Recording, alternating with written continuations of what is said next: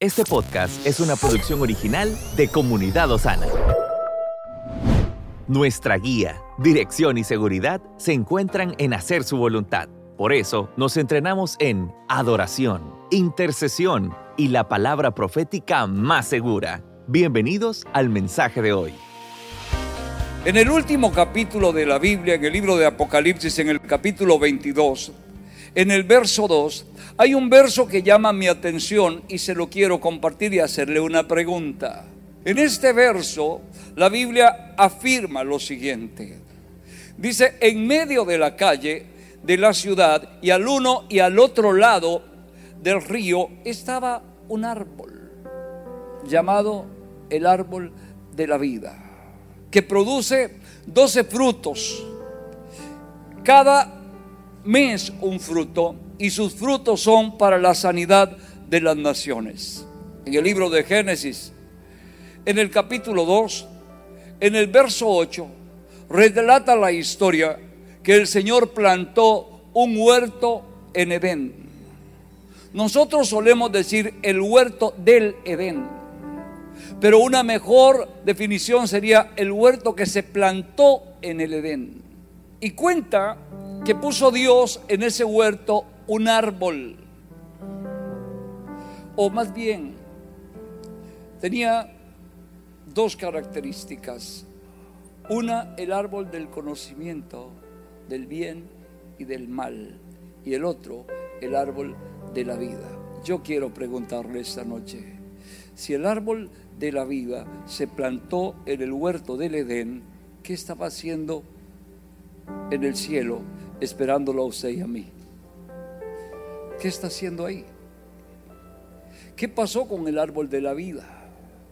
Porque fue plantado en el huerto del Edén, pero ahora cuando leemos Apocalipsis está esperando a todos aquellos que han sido lavados con la preciosa sangre de Cristo. Aquellos que lavaron sus ropas en la sangre del Cordero de Dios y que tienen acceso a ese árbol por toda la eternidad.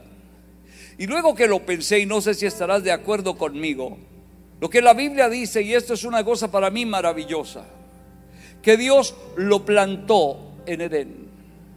Y se me ocurrió pensar que el árbol no era de la tierra, sino que era del cielo. ¿Cuánto lo pueden creer conmigo esta noche?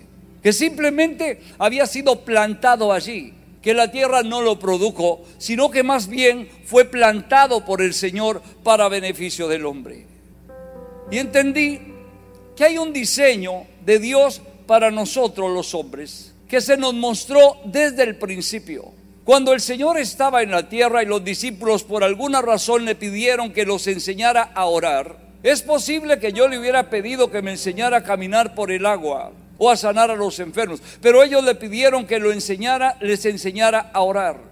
Se nos declaró, se nos enseñó, se nos demandó que cuando nosotros estuviéramos expresando nuestra oración, que además dicho sea de paso, es la manera en la que nos comunicamos con nuestro Padre, que clamáramos que el cielo viniera a la tierra, que nosotros teníamos la licencia otorgada por Dios para traer cosas del cielo a la tierra para pedir al Señor que los diseños del cielo sean plantados aquí en la tierra. Por ende, nosotros no deberíamos de aceptar ni para nuestra vida, ni para nuestra familia, ni para mi casa, ni para mi ciudad, ningún otro diseño que no sea del cielo. Mamá, esta noche te quiero decir en el nombre de Jesús, tus hijos fueron diseñados por Dios y el fruto de tu vientre es bendito. Según la Biblia, nosotros no perderemos nuestra generación. Dígame si puedo tener un poderoso amén. Pero ocurrió un incidente.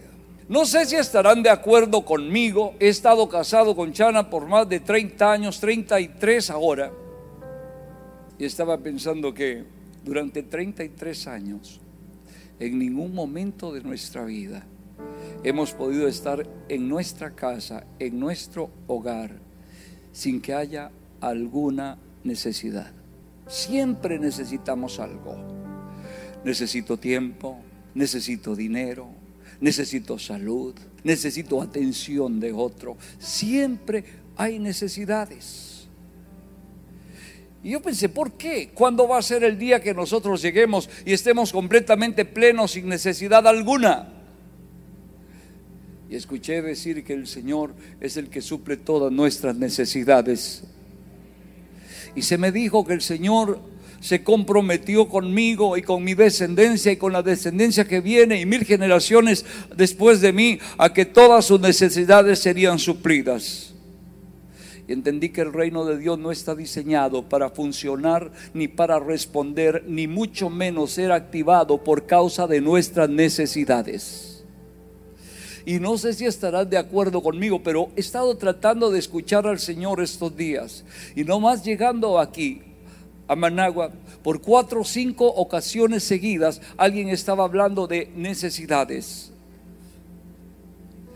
El reino de los cielos no está diseñado para activarse mediante tu necesidad, sino que todo el diseño de Dios, todo el, el plan eterno del Señor, se diseñó y se nos proveyó para ser activado a nuestro favor por causa del entendimiento de un propósito, no por causa de una necesidad.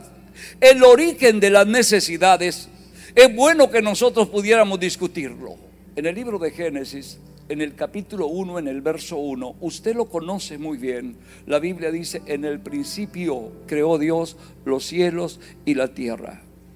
¿Por qué los creó? ¿Por qué el Señor creó los cielos y la tierra? En el principio.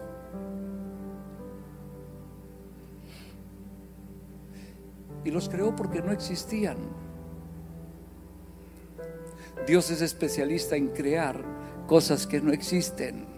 En el original las palabras yo no las puedo pronunciar bien, pero son más o menos Elohim. Es más o menos así. Y la palabra para está ahí. Berechir Elohim para. Y lo que significa más o menos es lo que ya sabemos, con una pequeña excepción. La tercera palabra es, tiene una connotación muy profunda porque dice que Dios es el único con la capacidad de crear algo de la nada. Y ese es el Dios que nosotros adoramos. Por eso esta noche usted no puede menospreciar su nada. Porque lo que usted llama nada, Dios crea un mundo. En el libro de Isaías dice que las naciones son estimadas en menos que nada y en su estimación todas las naciones podrían ser estimadas delante de Dios en menos que nada. Así que para nosotros puede haber nada, pero para Dios es la materia prima para hacer un mundo. Porque Dios no requiere nada de nada. Pero nosotros no podemos menospreciar nuestra nada, porque aquello que a nosotros nos parece nada es justo la materia prima que Dios usa para crear mundos. Y hay cosas que Dios ha hecho en el pasado que va a hacer en el presente y que hará en el futuro, porque Él puede hacer cosas nuevas según está escrito.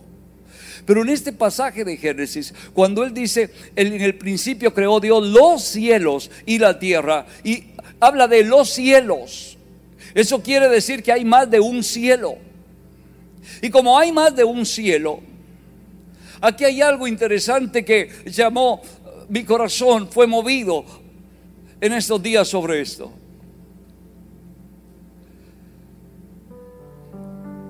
En el primer cielo es lo que nosotros alcanzamos a ver. Hace 30 años escuché una explicación de esto. El predicador decía, miren, es que en el primer cielo es donde está ah, simplemente la atmósfera y donde, y donde se mueven los aviones. Entonces los hombres tuvieron poder de poner hombres en el primer cielo. Si usted se ha montado en un avión, usted viajó y anduvo ahí por el primer cielo y lo vio y se ve interesante. A veces a mí no me gusta ver cuando he ido ahí porque siento que me están jalando para abajo, pero bueno. En el segundo cielo, dijo el predicador aquel, eran los planetas y las constelaciones. Pero había un cielo que es el cielo que está más alto, que según el libro de Isaías en el capítulo 14, habla que en alguna ocasión lo menciona que está a los lados del norte. Este cielo es conocido como el trono de Dios. La Biblia dice en el Salmo, el cielo es el trono de nuestro Dios y la tierra es estrado de sus pies. Y a ese cielo, ningún hombre, por cierto, en el segundo cielo ahora hay la NASA y un grupo de hombres que están tratando de hacer eh, uh, turismo espacial. Y son gente multimillonarios que tienen mucho, mucho, mucho, mucho dinero, que están invirtiendo miles y miles de millones de dólares para aquellos que tienen también mucho dinero, paguen un boleto y los lleven a dar una vuelta por el espacio sideral. Pero el tercer cielo está cerrado. Y estuvo cerrado por los siglos de los siglos. Y ese tercer cielo, cuando el hombre pecó, y cuando el pecado que nació en el cielo, ese cielo se cerró. Y ningún hombre, ni por, ni por mucho dinero, ni por mucho poder, ni por mucha ah, oro, ni plata, ni fama, puede entrar en él. Ese cielo fue cerrado. Y ese cielo fue abierto única y exclusivamente para un grupo de personas selectas, para un grupo de hambrientos que tenían el entendimiento claro que no tenían esperanza y que no tenían ninguna otra fuente de vida ni ningún otro recurso a quien recurrir. Aquellos que entendieron que su propio pecado no se podía lavar solo y que nuestra fuerza no era suficiente ni por más que nos humilláramos o arrepintiéramos para limpiar nuestro pecado.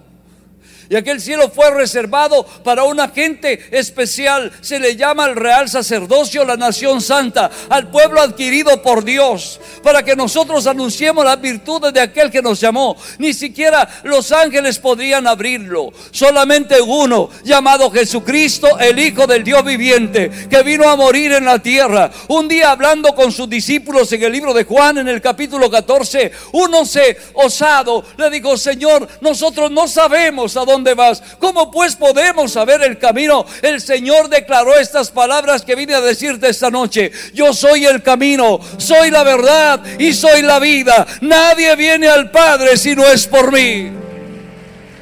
El único que te abrió el camino al cielo se llama Jesucristo. Pero yo quiero decirte que usted y yo tenemos acceso directo a las cosas celestiales. Y eso no lo pagamos, eso no lo compramos. Ni siquiera toda tu fe te alcanza para tenerlo. ¿Saben qué estoy descubriendo? Un día el Señor confrontaba a sus discípulos y les dijo que el que creyera todo lo era posible. Y él dijo que la fe es más preciosa que el oro. Y él nos dijo que sin fe es imposible agradar a Dios. Y entonces uno inteligente le dijo, Señor, yo creo, pero ayuda a mi incredulidad. Yo tengo un poco de fe, pero no me alcanza. Pedro tuvo fe y empezó a caminar por el agua, pero no le alcanzó. ¿Y saben qué vino al rescate? La fe de Jesús. Cuando tu fe falla, todavía queda la fe de Jesucristo. Él cree en ti, por eso tú estás aquí esta noche. Aun cuando mi fe falla, Él viene al rescate. Pero ¿cuál es el origen de nuestras necesidades entonces? Fue la serpiente con su engaño que convocó al hombre y lo incitó a pecar contra el Señor. Y en el capítulo 3 de Génesis, la historia empieza a contarse en el verso 6 y en el verso 7. Y dice la Biblia que la serpiente era astuta más que todos los animales del campo.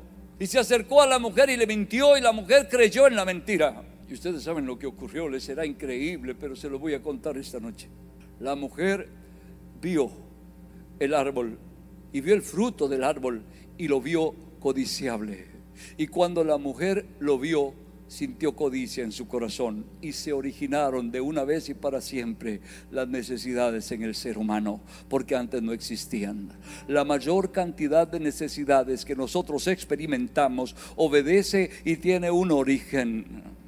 Y nosotros somos convocados para volver de nuevo a lo que el Señor siempre fue su plan y su diseño. En el momento que Eva quitó la mirada de su Dios, en el momento que quitó la mirada del cielo, en el momento que quitó los ojos de su Señor y los puso, los puso en el fruto de un árbol, se enamoró del fruto, se enamoró del recurso, se enamoró del don y se olvidó del dador del don. En ese momento se originaron todas las necesidades del hombre y el hombre se volvió carente. En el libro de Mateo, en el capítulo 6, en el verso 33, la Biblia dice lo siguiente, usted lo conoce. Mas buscad primeramente el reino de Dios y su justicia, y todas las demás cosas os serán añadidas. ¿Por qué hay tanta necesidad en el pueblo de Dios? Porque el pueblo de Dios quitó los ojos de su maestro y los puso en las circunstancias. Simplemente porque alguien se le olvidó y hubieron muchas, muchas necesidades nuestras, ni siquiera son necesidades, son codicias que no es lo mismo. ¿Por qué me voy a sentir miserable si no tengo lo que otro tiene? ¿Por qué no me voy a sentir bien con lo que yo tengo. ¿Quién nos enseñó que si comemos esto o esto o esto estamos bendecidos? Y si no comemos esto o esto o aquello, no estamos bendecidos. O si usas esta ropa o aquella ropa, estás bendecido, pero si no, no. Tu bendición tiene un origen. Tu provisión tiene un origen. El cielo no provee para necesidades. Al cielo no lo mueve la pobreza ni la enfermedad. Al cielo lo mueve un propósito. Y el cielo invierte en propósito, no en necesidades. Y en la medida que yo tenga el entendimiento claro cuál es el propósito eterno de Dios para mi vida, en ese momento el cielo invierte en mí, aunque suene extraño, pero así es. Es que si acaso usted me va a recibir algo en su corazón esta noche, yo tengo que decirle que el Señor está sediento, deseando, demandando, ansiando llamando a que la iglesia de Cristo de nuevo vuelva a poner los ojos en Él. Puesto los ojos en Jesús, el, el autor y consumador de la fe. Él no es solo el originador de la fe, Él es el consumador de la misma. Usted y yo no tenemos licencia de vivir en este mundo como cualquier persona. Usted es llamado real sacerdote. ¿Sabe por qué usted y yo servimos? A propósito, ¿cuántos son siervos de Cristo aquí? No, no, en serio, ¿cuántos sirven al Señor aquí? ¿Cuántos tienen un rey, un Señor? Solo aquellos que entienden la grandeza tienen la capacidad de servir. Como se le dijo a aquella mujer que tenía dos gemelos en su vientre que sentía que se le estaban matando. Ella dijo, me conviene mejor morirme. Y le dijo el Señor, no te preocupes, es que hay dos naciones adentro tuyo, pero el mayor es el que tendrá la habilidad de servir. Porque todos aquellos que entienden la grandeza tienen la habilidad de servir. ¿Qué es servicio? Brindar algo, un favor, hacer un favor, una gracia a alguien que nadie tiene la capacidad de pagarte. Eso es servir. Pero el único que puede servir es el mayor. Solo el mayor tiene la capacidad de servir. Por eso es que Cristo, el mayor, vino a la tierra y dijo, yo no vine a ser servido, sino a servir y a derramar mi vida por causa de los otros. La iglesia tiene que entender la mayor domía que el Señor nos dio a nosotros, porque a nosotros se nos dio lo mayor y el mayor. Pero déjenme volver a esto un momento y les prometo que no voy a alargar esto mucho. A mí me gusta leer Génesis mucho. Porque yo creo que si uno quiere entender algo tiene que ir al origen. Porque el origen lo es todo. Aunque también me gusta Juan. ¿Se han dado cuenta que el primer versículo de Génesis 1.1 dice, en el principio creó Dios los cielos y la tierra? Pero en Juan capítulo 1, verso 1, Juan es el principio del Nuevo Testamento. Dice, en el principio era el verbo. Y el verbo era Dios. Y el verbo era con Dios. Todas las cosas por Él fueron hechas y sin Él nada de lo que ha sido hecho fue hecho. Y dice, me dice más, y yo sé que los muchachos lo pondrán en la pantalla para usted. Lea conmigo esto, querida iglesia. En Él estaba la vida y la vida era la luz de los hombres. Y cuando la luz es convocada, y cuando la luz llega, y cuando la luz hace su aparición, las tinieblas no pueden prevalecer contra la luz. Las tinieblas huyen. Y a mí me gusta pensar esto cuando estaban en el principio y dice la Biblia, en el verso 2 pasó algo catastrófico y la Biblia dice, y la tierra estaba desordenada y vacía. Pero en el principio la Biblia dice que la luz fue convocada. Pero la luz que fue convocada no era la luz del sol, porque el sol fue creado muchos días después. La luz que fue convocada en el Génesis fue Jesucristo, la luz de vida, como lo dice Juan. Y las tinieblas simplemente desaparecieron. Por eso esta noche vamos a convocar a Jesucristo nuestro Señor, la luz de este mundo a nuestra vida. Y cualquier área que esté en tinieblas tiene que desaparecer en el nombre de Jesús, ¿sí o no? Pero cuando el Señor estaba formando, hubieron cosas que Dios hizo una vez. Y cuando Él dice, en el principio creó Dios los cielos y la tierra y descansó. Listo, todo estaba. Bueno, usted sabe que se llevó seis días más, no me mire con esos ojos, pero Él hizo todo. Pero cuando fue a plantar, ya no creó, sino que plantó. No es lo mismo crear que plantar. Y en el capítulo 2, cuando aparece el hombre en la escena, la Biblia dice, en el verso 7 y en el verso 8, para ustedes que lo anotan y lo leen en la casa. Y entonces formó Dios al hombre. El hombre no fue creado, fue formado. ¿Por qué? Porque ya había una materia. Porque de acuerdo al concepto hebreo es imposible que algo se cree si ya hay una materia existente. Lo que se le tiene que dar es forma. Y Dios le habló a la tierra porque cuando Él creó la tierra puso todos los elementos que eran necesarios, puso todo el potencial adentro de la tierra para formar al hombre y para que usted y yo hoy existiéramos así como estamos delante de la presencia del Señor. Y ya no creó más, ahora formó. Ya no tuvo que hacer un mundo nuevo, ahora solo lo formó. Por eso es que Dios está formando hasta el día de hoy a la imagen y la semejanza de Jesús. Él ya no tiene que crearte, solo tiene que formarte. Y dice la Biblia que Él sopló en su nariz aliento de vida y fue el hombre un ser viviente. Entonces, ¿por qué el libro de Apocalipsis en el capítulo 22 nos dice que allá está el árbol de la vida? Porque el árbol de la vida nunca fue de la tierra, porque no fue formado en la tierra, fue plantado. Por eso es que no se dice el huerto de el Edén, sino el huerto en el Edén. Porque fue plantado en él. Así que imagínense al Señor trayendo ese árbol del cielo a la tierra, porque ese fue el diseño que Dios restauró en nosotros. Cuando Cristo vino, la puerta fue abierta y ahora el diseño se restauró. Ahora podemos accesar al cielo y podemos traer las cosas del cielo a la tierra. Y a mí me emociona pensar en esto. Hay tantos versos en la Biblia que me gustaría compartirle, pero no voy a hacerlo.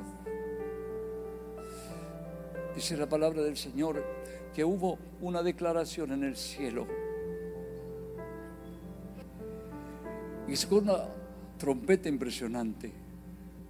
El pecado, queridos, no nació en la tierra, nació en una dimensión celestial. Para usted que anota, anote Ezequiel capítulo 28, verso 11 en adelante, e Isaías capítulo 14. Dice la Biblia que hace mucho tiempo atrás, un ser de luz, llamado querubín grande y cubridor, quiso desplazar a Dios y se levantó en contra del trono de Dios, pero no prevaleció. Y la Biblia dice que fue lanzado a unas dimensiones celestiales. Jesucristo nos diría en el Nuevo Testamento, yo veía a Satanás caer del cielo a la tierra como un rayo. Y entonces el cielo fue contaminado. Según Apocalipsis, la tercera parte de los ángeles pecaron y fueron arrastrados por la serpiente. Y entonces se buscó una generación. Una generación que no se vendiera. Una generación que no comerciara con su fe. Un pueblo que fuera un pueblo santo, escogido, perfecto, apartado para Dios. Donde el Señor y Él se volvieran uno, como cantamos recién. Donde el Señor pudiera hacer morada en Él y el pueblo vivir en Él. Y a ese pueblo se le llamó la iglesia de Jesucristo. Y ese pueblo fue diseñado para traspasar los cielos igual que Jesucristo, el Hijo de Dios, el cual traspasó los cielos. Y ese pueblo fue escogido de entre todos los pueblos de la tierra para no comerciar su fe, para guardar su integridad delante de Dios, para que el primero y el último fuera Él. para no desviar nuestra atención de nada ni de nadie y para que ese pueblo nunca cometiera el pecado que cometieron nuestros padres de desviar la mirada del Señor y ponerla en otro asunto. Hace muchos años atrás aprendí que la vitamina del deseo es la atención. Esto es bueno para los casados. ¿Quiere seguir enamorado? Atienda. Usted terminará amando y enamorándose de todo aquello en lo que usted ponga su atención, porque la vitamina del deseo es la atención. Cuando usted tenga problemas en el hogar, vuelva a atender a su familia, aunque duela. Cuando usted vea problemas en la iglesia, vuelva a atender a la novia del Cordero, aunque le duela. Servir al Señor a veces suele ser doloroso por causa de a quién servimos, porque servimos a los hombres. Y aquel que no sirve a los hombres tampoco sirve a Cristo. Pero si a usted algo le duele, vuelva a servirle, vuelva a atenderlo, porque nosotros no podemos poner la mirada en nadie que no sea Jesús. Quiero leer Colosenses capítulo 3, verso 2. Quiero que usted lo lea conmigo esta noche. Y esto fue lo que yo vine a decirle. Cuando el pecado vino y se contaminó, Isaías dice, eh, ¿cómo caíste del cielo? Lucero, hijo de la mañana, tú que decías en tu corazón, yo subiré a las alturas, a los lados del norte, yo estableceré mi trono, yo seré semejante al Altísimo. Y el Señor le dice, no, no, no subirás, tú eres derribado por tierra, porque no hay nadie más grande que nuestro Dios. No hay santo como nuestro Dios. No hay poder como aquel que nosotros honramos y servimos y glorificamos su nombre. Y dice la Biblia que fue echado por tierra. Y entonces tiene una bronca con usted y conmigo. Y Él no tiene poder contra ti, Él no tiene ningún poder. Nosotros tenemos un adversario que está vencido, fue derrotado públicamente y exhibido y fue burlado públicamente en la cruz pero Él quiere tu atención. ¿Merece que le regales tu atención? Vuelve a atender a tu Señor. Esto es lo que vine a comunicarle. Vuelve a atender a tu Señor. Mamá, vuelva a creer por sus hijos. Papá, vuelva a levantarse como el sacerdote de un hogar. Como alguien que escogió Dios y le confió una familia porque confió en Él y vuelva a poner los ojos en Jesús. Lea conmigo esto, poned la mirada en las cosas de arriba, no en las de la tierra, porque habéis muerto y vuestra vida se escondió juntamente con Cristo. Usted está escondido, entre tanto usted tenga los ojos en Cristo Jesús, usted está escondido. Porque el diablo, aunque piensen que algunos que es muy poderoso, son mentiras ha sido tan burlado nuestro adversario que quería matar a Jesús. Y Jesús ya estaba en Egipto porque el Señor lo escondió. Pero el Señor también te tiene escondido. Te voy a pedir un favor esta noche. Te voy a rogar que te pongas de pie por un momento conmigo. Nunca pensé que, que uno pudiera amar tanto a alguien que no era ni familia. Cuando yo no estaba en Jesús, el corazón mío había sido muy endurecido Tenía mucha amargura, mucho dolor, mucho miedo. Yo no sabía que era miedo, pero al final de cuentas descubrí que era miedo. Pero yo nunca pensé que no pudiera amar tanto a gente que ni siquiera era familia de uno. Yo no pensé que uno pudiera amar tanto a, un hombre como el pastor Arsenio, pastor Vladimir y luego los pastores que fui conociendo y su familia. Pero yo nunca pensé que uno pudiera sentirse tan en casa en una nación extraña, ajena. Además, nunca pensé que pudiera ir a una nación, claro. Porque nosotros somos convocados para el Señor, simplemente para caminar en sus diseños. Yo tengo una encomienda divina, no sé cómo decírselo. Vuelve a poner los ojos en Jesús. Vuelve a mirar a Cristo. Deja mirar necesidades o circunstancias y vuelve a poner los ojos en Jesús. Yo sé que es de humanos. Le ocurrió a Pedro. Le ocurrió a muchos hombres de Dios. Le ocurrió a nuestro padre Adán. Le ocurrió a Abraham. Le ocurrió a Moisés. Le ocurrió a Noé. Ellos se equivocaron un poco. Pero cuando ellos se equivocaban, volví a poner la mirada en el Señor Tú estás bendecido no por la fuerza de tu brazo. Tu bendición viene de Génesis 12. Donde Dios llamó a un viejo y le dijo, yo bendeciré tu descendencia y en ti serán benditas todas las familias de la tierra. Así que si usted es una familia de la tierra, el origen de su bendición está en Génesis 12.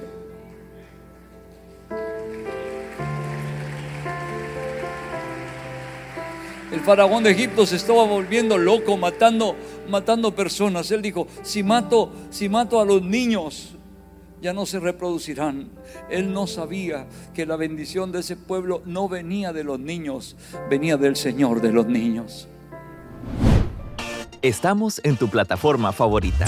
Recuerda que puedes escucharnos en Spotify, Apple Podcast, Amazon Music y Google Podcast. Compártelo y sé de bendición a los demás.